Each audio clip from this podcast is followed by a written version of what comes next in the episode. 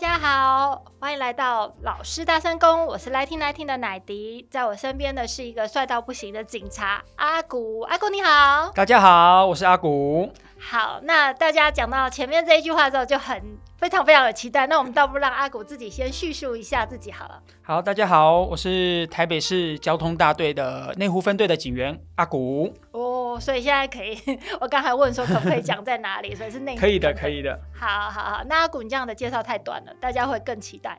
更期待什么？呃，对，可以说一下，就是呃，我们来讲好了，就是你当初为什么会想要进警察这一行呢？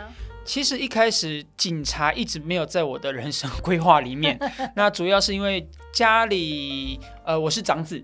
好，那家里一些经济上的负担，可能就是需要由长子来去做一些处理，所以那时候我妈就有跟我讨论过很久，就是那时候是高中嘛，高中考完之后，大家不是考学测，对，那呃学测的部分，我本来是已经选了好几所学校啊、呃，要去。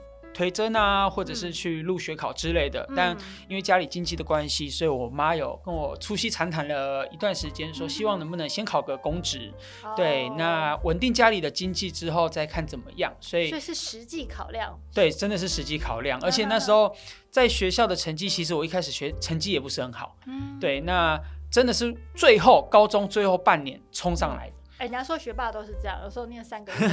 可是我那时候真的成绩差到老师都不太想理我。哦，这样你有一个空间。那对，坦白说，如果说呃撇开这个很实际的概念，你想要做什么？嗯、你想要念老师？对，我蛮喜欢跟我我蛮喜欢跟大家分享一些心理。想说的话，一些观点，然后可能借由在课堂上就是跟大家分享这样子。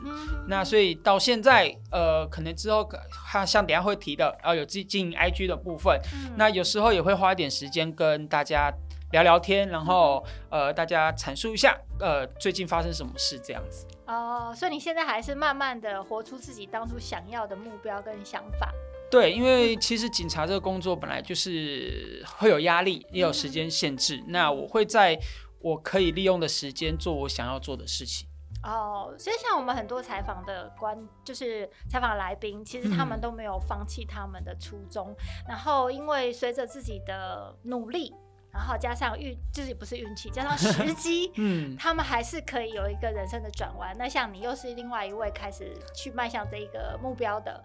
嗯，我是觉得说有些事情它是可以同步进行的，在我们有能力的范围之呃之内，我们应该可以做的事情，其实应该是不不是一件，但是两边或三边你都要有把握，然后有规划好，这样才可以。像我做警察的话，我也不会因为啊、呃，我想可能去经营呃我自己的网络社群，然后影响了我工作，那我还是有把我工作顾好。哦，你以上的这段话就很像是我同我小孩的那个老师讲的话，非常有教育意义。那我们就很好奇说，通常一个就是当一位警察，好，我们就就你的岗位，交通的、嗯、交通部分的警察，你们的一天是怎么开始，跟你们是怎么运作的？实际上跟我们看影片或者是自己想象的差异性。基本上，警察他就是一个轮班制的工作，嗯，也是八小时吗？呃，其实在我们单位是十二小时，对。那当然这几年一直有在修法，或者是每个单位规定不太一样，嗯、那有慢慢逐渐成八小时、十小时跟十二小时，但还是要看当地的人力、警力够不够。嗯、那如果够的话，再加上呃勤务上面是嘎得过来，嗯、那有些单位、有些分局是可以减到八小时或十小时的。哦，那你比如说你一早有没有那种超早就要到的，还是？像我们单位的话，早班来讲，早班的话就是早上七点到晚上七点，哦，对，整个白天都在上班，那晚班就是晚七到早七。OK OK，那你七点的话，以交通警察，你是需要去跟指挥交通，或还是在旁边协助有关系？我们单位主要就是因为是交通队嘛，那主要负责的工作基本上就是。呃，处理事故，处理交通事故，嗯、然后再来就是开罚单的部分，还有、嗯、就是违规检呃违规举发，然后再来就是、嗯、呃路口交整岗，嗯、就是呃你们在路上看到在指挥交通的，在台北市的话，大部分都是由交通队来做处理，嗯、那可能小路口的部分还是由啊派出所来做协助，因为交通队的人力警力也不是很够，嗯，尤其在尖峰时间，对，所以我们大部分的工作。我们比较累的部分都真的是上下班尖峰潮的时候，嗯，因为有路口港要顾，然后再加上呃很多交通事故的发生，嗯，尤其是尤其是我们单位也是在现在新闻炒的沸沸腾腾的内湖科技园区那边，哦，对，所以也是变成整个台北市政府的重中之重在交通的部分，嗯。嗯我可以了解，因为有时候我在这个外围，或者是有时候我真的有到那个区域啊，嗯、我觉得大家就是呃看那些搭车或者是呃穿越的民众的脸，嗯、也知道那个交通真的很打劫，嗯、都打劫在他们脸上了。嗯、那何况是在你们每天都要处理，不可避免。哎，那如果说哎，我们想一下，就是你们你们在考的时候，是因有什么制度让你们说，比如说是。警专啊，警校啦、啊，这一些，然后让你们到不同的相对应的交通或刑事或民事呢？这个部分可以跟我们解释？基本上的话，现在考取警察的话，基本上是两个管道。嗯，那第一个就是先考警察专科学校，就是我们俗称的警专。嗯、那第二种呢，就是先考国考，国家考试。那你警察特考过了之后，再去受训。那时间其实两者不太一样。嗯，那通常我们。呃，在警专里面，现在就有分行政科跟交通科。你在进入学校的时候，就可以按照相对应，你可能在外面想学的或者想去的单位，先去做实呃做训练、做读书啊等等之类的。然后出来的话，那可能就。对于下去的单位会比较熟悉这样子，嗯，对，那两者不太一样，就是可以也可以跟各位听众来说，就是先读警专的话，嗯、那目前的规定就是你高中毕业嘛，嗯、那在二十五岁之前，嗯、你都可以先走警专这条路。嗯、那另外一个就是你可能过二十五岁了，嗯，那或者是说你大学毕业，哎，可能是二三二四，但是你不想。去读警察专科学校，嗯、你想先考国家考试也可以。嗯、那基本上警专的话，到里面就是先受训两年，嗯，啊，那也有实习两次。嗯、那两年完毕之后呢，再去考国家考试。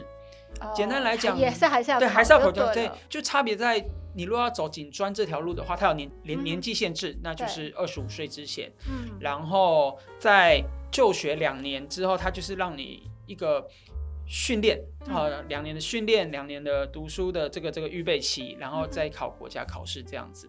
哦，这样就有点像是在学制之内，但是你还是要有一定像当老师一样，还是一样有一个证书这样。类似师范大学这样子，就是你可能要先在里面读四年之后，一样要要通过考试才能当，再通过教甄，然后当。老师这样子，OK。所以如果说，比如说像你选择交通警察，嗯、这个是你自己的选择吗？呃，在我们那时候的制度是在警专里面还没有分的那么细，哦、我们都是先当行政警察。嗯、所谓的行政警察就有点像是你们在派出所、在交通队，我们这边都是统瓜行政警察。哦，就是一进门进看到的那一位。那出来之后，我们下单位之后，他才会去呃分，你要去派出所还是你要去交通队这样子。哦，那我是到台北市政府去分发的时候才选交通队。哦，所以之前其实你们也都还是 open 的，就是都有可能性。嗯，嗯，那跟你同一梯的人有没有他在念的时候他就说他要走什么刑事啊或侦查这一些？有，因为有些人是个性使然啊，就是有些人可能比较喜欢冲锋陷阵，嗯、那比较。大胆一点，嗯、那他可能就会去考刑警、嗯、刑事科等等之类的，嗯、因为这个可能在跟歹徒对峙的第一线，嗯，都是非常刺激的。但是有些人个性就很很想要去试试看这样子，嗯，那有些人会觉得说啊，安安稳稳的过完警察这一生就好了，嗯、那可能选的单位就相对起来比较没有那么的繁重。哦、oh，OK，但是我觉得不论哪一个，像你交通警察的时候，嗯、你也会遇遇到有些胆战心惊的交通事故啊，或者是一个很冲突性的，有没有在你可以分享的范围，嗯、就是可以跟我们大家描述一下，让你印象最深刻的？让我印象最深刻的话，应该是呃，在大约五六年前，嗯、那在发生在内湖某一条道路上的。我们称为 A one 事故，就是死亡车祸啦。嗯、对，那那天的主办不是我，我是一位学长，他接获到案件。但是通常我们依照那个报案内容，就大概知道啊，可能现场真的很严重，因为发生重大事故的话，不太不会只有一通一一一零的来电，会有好几通，然后连。对，那我们大，我们就可能知道这件事故会比较大条一点。嗯、那到现场我去支援，那也发现、嗯、啊。真的有我呃记得是一位爷爷，然后牵着孙子还是抱着孙子吧，在走行人穿越道。那大客车在转弯的时候，左转的时候没有注意到行人，所以就是有点碾压撞到他们了。那我去做支援，现场的时候我们大概就知道小孩子好像已经去了。那。阿公还在急救。嗯、那到派出所去支援的时候，我先询问了几个证人，因为这这件事蛮严重的，所以我们有请现场几位证人。那在我在收集这些资料的时候，我手机突然来个讯息，是我一个那时候大概五六年前的台东，我是在台，我是台东人，台东的一个朋友，他也是我妹妹的同学，他传了个讯讯息给我，他说我们也在那间派出所里面。然后我想，哎，怎么刚好就在派出所里面？对啊。然后询问了才知道，他们在隔壁的房间也是目击证人。哦。刚好他们在停等红灯的时候目击了整个经过。嗯。然后因为我那个朋友他是护理师，嗯，所以他马上就去下车帮那个爷爷做 CPR 做急救。嗯。那他有把这件事情有跟我说，那他也非常的也非常心痛啦，因为其实。发生死亡车祸就在你面前的时候，嗯、那个阴影是挥之不去。对，那他也非常好心，因为自己是护理师，嗯、所以看到这个事这这这种事故的话，也马上下车做第一线。嗯、所以我其实当下也蛮感谢他的。那之后有聊了一段时间，也希望他能够慢慢的走出那个心中的阴影。所以这蛮蛮让我觉得印象深刻的。嗯，的确的确，而且在这样你根本没有办法思考的一个阶段，你做的每一件事情，嗯、然后后来产生的像比如说，呃，就是你目睹也好，那个、嗯、那个阴影也是一样，是会不断的出现。因为。呃，讲实际一点，目击证人其实从头到尾可能都不关他们的事，他们就是刚好看到，是。但是有些画面，好惊悚的画面，或者是说。嗯最常看的就是流血啊，嗯、甚至可能见骨的都有，嗯、那种可能在心里中一一辈子都是磨灭不去的。嗯、所以，我们呃，我们发生之后，有许多目击证人或者是说家属都会再再打电话跟我们做寻求协助，说他们过过不去这个坎怎么办？那在我们能力范围，我们当然第一个就是先。呃，疏导他们哈，嗯、先让他们有一个心理上的建设。嗯，那若真的不行的话，可能就是要请他们来去做心理咨商。哦，所以你们有跟这个相关的心理咨商的单位去请他们做转介这样子？呃，都可以做联系的。OK OK。对。毕竟警察都为你服务嘛，真的，今天又学到了另外一个，就是警察除了我们看到就很酷，然后说不行，那个就是要看罚单以外，嗯、他们很柔性的一面。嗯嗯。嗯，但我觉得这个每个工工作好像都会有他不为人知的那个比较。难处理的这个部分，但也也是你们觉得很有成就的地方哦。嗯嗯，好，那我们可能换一个呃政治话题好 刚刚我们 比较沉闷一点。对对对对对对，我们我们在比如说我们之前选举的时候，那我们会看到哎、嗯，就到处都是警察这样子啊。嗯、那你们甚至有些警察是没有空去投票，嗯、但我不知道你有没有投票这样子。然后也有说呃，因为就是要维护治安啊，嗯、或者是说当天会不会有。呃呃，就是过度那个 hyper 情绪的民众啊，嗯、那你可以大概跟我们讲一下说，说呃，基本上你你们这样子去去，有时候你讲基本是十二个小时，嗯、那超过然后跟去做这种就是跟比较激动的民众，嗯、比如在街头啊或者什么有一点那个失失控的状态，你们要怎么去处理？呃，这几这在选讲到选举的话，就蛮有几点就蛮有趣的。第一个是像我爸爸其实也是警察啊，我爸也是警察，哦、你们是警察世家 哦。所以其实我在小时候的时候真的没看过我爸投票，嗯，因为我爸也呃，因为我是台东人嘛，那我爸一直在外县市做服务做处理，那呃，他基本上我真的没有看过他投过票哦，因为他要返乡，他对，然后所以。嗯我那时候四年前的总统大选，嗯、那我刚好那一是轮夜班，嗯、那我那天呢是轮夜班，就是晚上七点到早上七点嘛。嗯、那我就在我那我那天就在想说，不行，我总觉得我这次投呃，就四年前没投到票的话，我可能四年两年哈，可能八年，我不知道有没有时间投票，嗯、所以我做了一个疯非常疯的决定，就是我订了早上八九点的飞机。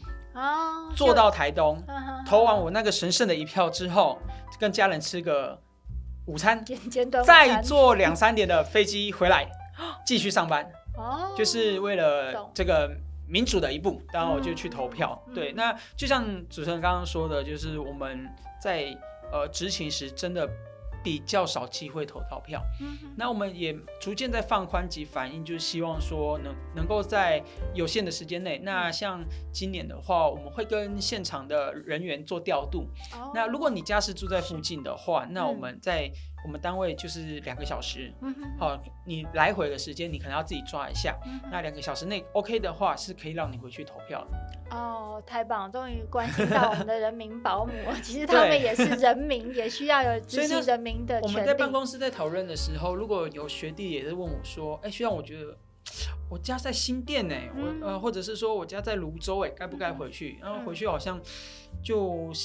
减少了我自己休息时间，那我都会跟我学弟或学妹说，能回去就回去，因为第一个我们不知道下一次你有没有这个时间，你执行的部分。像是最扯，哎，也不是说最扯啦，像前几年那个公投榜大选那一次，好，那最晚的最晚投开出投票的那个票箱是在我们内湖，那现在到八点多才开开呃全部开票完毕，我们学长就。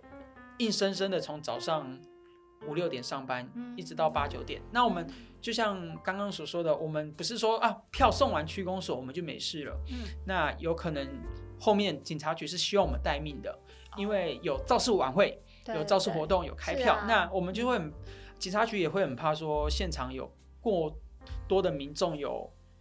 太过热热情，或者是说真的很想去抗议，走上街头的话，警察真的是要随时待命中。对，所以像今年的话，我们像我个人，嗯，我是早上凌晨五点上班，嗯，然后我们解除待命是到晚上十点。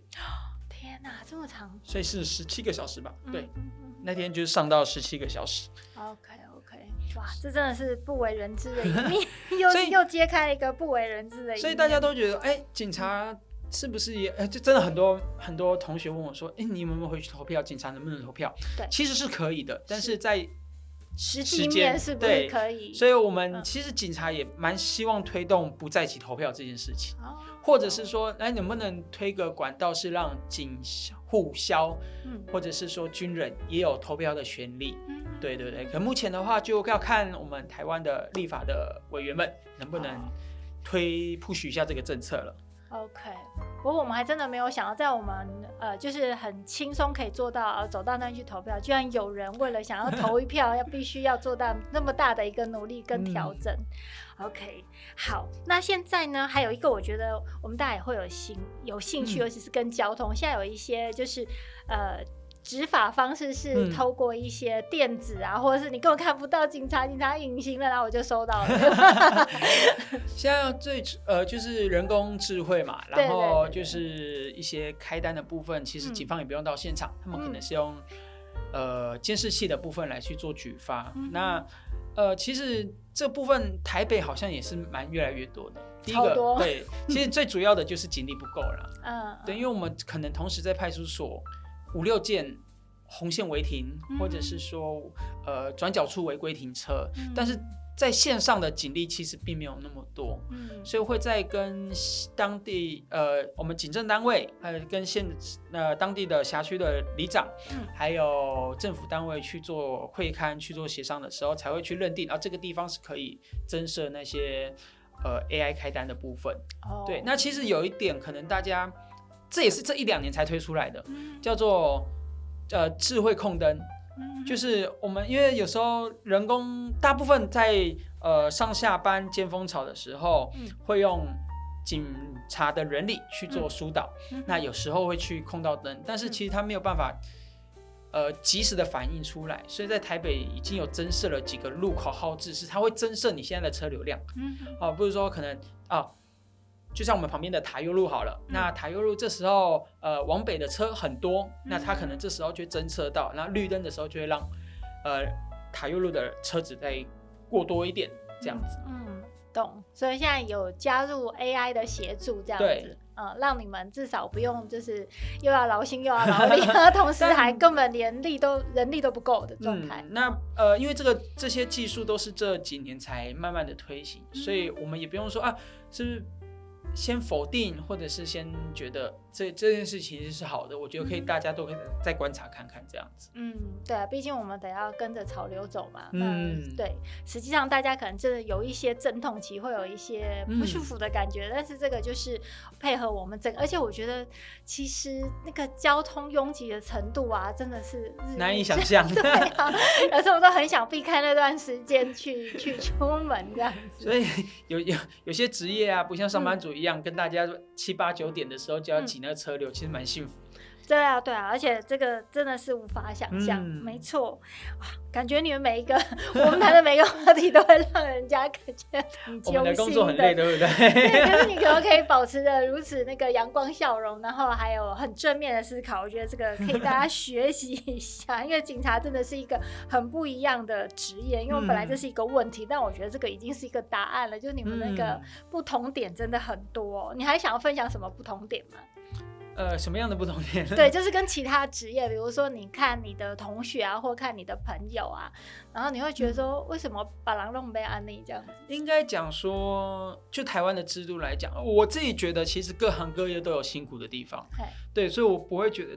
警察是一个非常辛苦的工作，因为每每个工作都有他辛苦的一面，只是我们没看到。就像我们今天在跟你们在聊天的过程，你也知道啊，原来光是选举，警察就要上个十七十八个小时。对啊，好吓人哦。那 maybe 可能你们在做作业的时候，你们要事前调查呃访谈者的资料啊，那都是大家要去准备的这种部分。我们只是觉得，目前台湾制度其实警察的时时长是真的。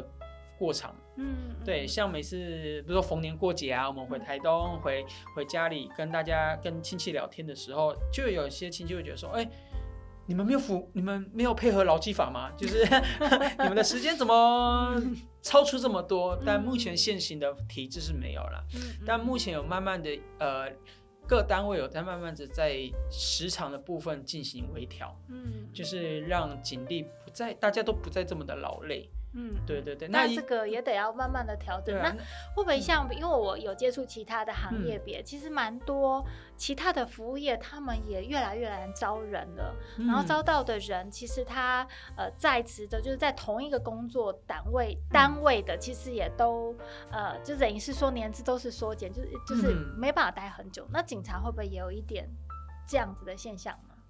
在人力上面的。其实应该说留、嗯、留下来的时间，就像我们刚刚讲的，每个时代有每个时代的观念。嗯、那就我自呃我自己的朋友，其实越来越多人选择离职啊，对，对真的很多真的是选择离职，因为第一个警察看似。工作时薪好像比较高一，哎，应该讲说大家会觉得啊，我们福利福利比较高一点，但其实我们的时薪真的认真算起来的话，嗯、也比各位多一点点而已。嗯、对，那我们只是因为时长比较长一点，嗯、所以哎，感觉我们领的薪资是比较多的，嗯、那我们做的事也多。那有些学弟学妹他们就会觉得说，哦、啊，进入了这个职场四五六年了，觉得。好像得不到成就，得不到一些成就啊，然后就觉得啊，那反正这四五六年可能已经有一些积蓄了，好像可以辞职，然后去像我有几个朋友，他们就辞职之后去呃钻研，可能去经营自己的个人频道，那也有人在进行 Podcast，也有对，那也有人也有人就是专心的去呃做美食部落客。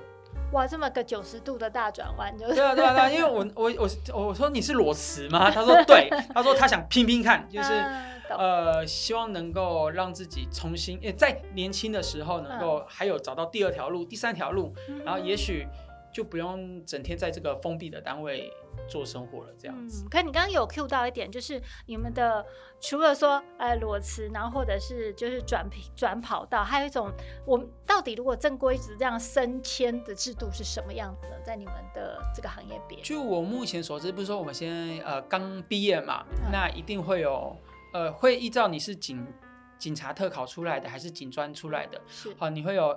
目前好像是两年内你是不能辞职的。嗯、那你如果辞职的话，是要赔国家这个，因为他我们在警察专科学校读书的时候，警察是给给你那个、嗯、呃生活费的部分，对，那也就是说你用这些训练金呃出来没多久你就辞职的话，嗯、你是要把钱还给国家的，嗯，所以两年内不能够辞职，对对对，原则上原原则上，那有些人就是撑了两年之后，发现这不是他要的生活，哈哈。对，因为。在当警察之前，你大家都一定会对警察有憧憬，就是啊，我可能穿上这身制服，然后可以就像主持人觉得我们都是帅帅的站在路口这样子。但是其实很多比较心酸的，或者是比较封闭的这一面，大家没看到的。那到了单位之后，他就说啊，这条路真的不是我想选的，所以最后都离职了。那像你这样撑过两年，然后呃，你未来的就是职涯是会往哪哪一个？你们有什么样晋升的管道，还是说晋升的位阶之类的呢？呃，基本上我们呃，我是基层员警嘛，那你都是通过训练跟考试，嗯、然后慢慢的呃，你可以往可能做官哦，嗯、地方单位的派出所所长啊，或者是分队长。嗯、那我们的制度都是通过考试再往上爬。哦，就是全国统一这样，对，都统一的，所以考试晋升，考试晋升。那像我们之，我们也有基层远景，那凭着自己努力，慢慢的从小官做起，那最后也有当上分局长的都有。对，所以每个每个人的人生观，呃，人生历练不同，或者是一些观点不同的话，可能会影响。那像我的话，我就觉得，呃，我只要目前在我的位置上面做好就可以了。嗯，对，我对于升迁没有这么大的。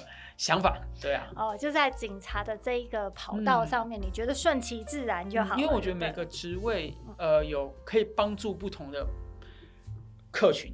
嗯、像我的话，可能接触的就是普遍的大呃民众们。嗯、那像我在处理交通事故的话，嗯、我能够给他们的协助，能给多少，只要在合法的部分啊，我都我都会尽量的帮助他们。哦，对，那我会觉得说，如果当我真的变成了内勤或者是当官的话，那可能。要乐于助人的这件事情，可能就没办法这么容易达成了。我就比较喜欢拥抱大众，跟那个人，我比较喜欢帮助朋友。对我，我比较喜欢跟人接触。你，我我呃，之前有一些长官问我要不要当内勤。就是处理文书的部分，啊，因为我自己也有在呃玩一些剪辑跟录音的部分。他们说，你要不要到内勤帮忙啊，做小编之类的，我都拒绝，因为我觉得我比较适合到外面。虽然外面的有正能量也有负能量，但是我觉得我喜欢看外面的世界，嗯，比较有生命力。对对对，OK OK。所以有没有那个就是你常常服务单位的居民或者是邻居，已经因为你很容易辨识度，因为长得帅，就认识你，然后每次就会来跟你讲。话或者怎么样？其实真的还好哎，就是大家看到呃网络上面有很多什么跟当地的派出所员警认识，嗯、然后可能变成朋友，嗯、或者是说呃变成呃男女朋友的这种的。嗯其实那个机会几率真的很少，所以有时候我们 看电视、看影片，自己那个，就像那个中和的那个最美的里长，不是也跟辖区的派出所员警也是最后走在一起了？对，那那都是个案，因为大部分的民众来找警察都是要求助，有事情要寻求帮忙。哦，所以其实 比较像那种就是可以不要去就不要去。但有没有变真的变成朋友的？其实还是有了，还是有。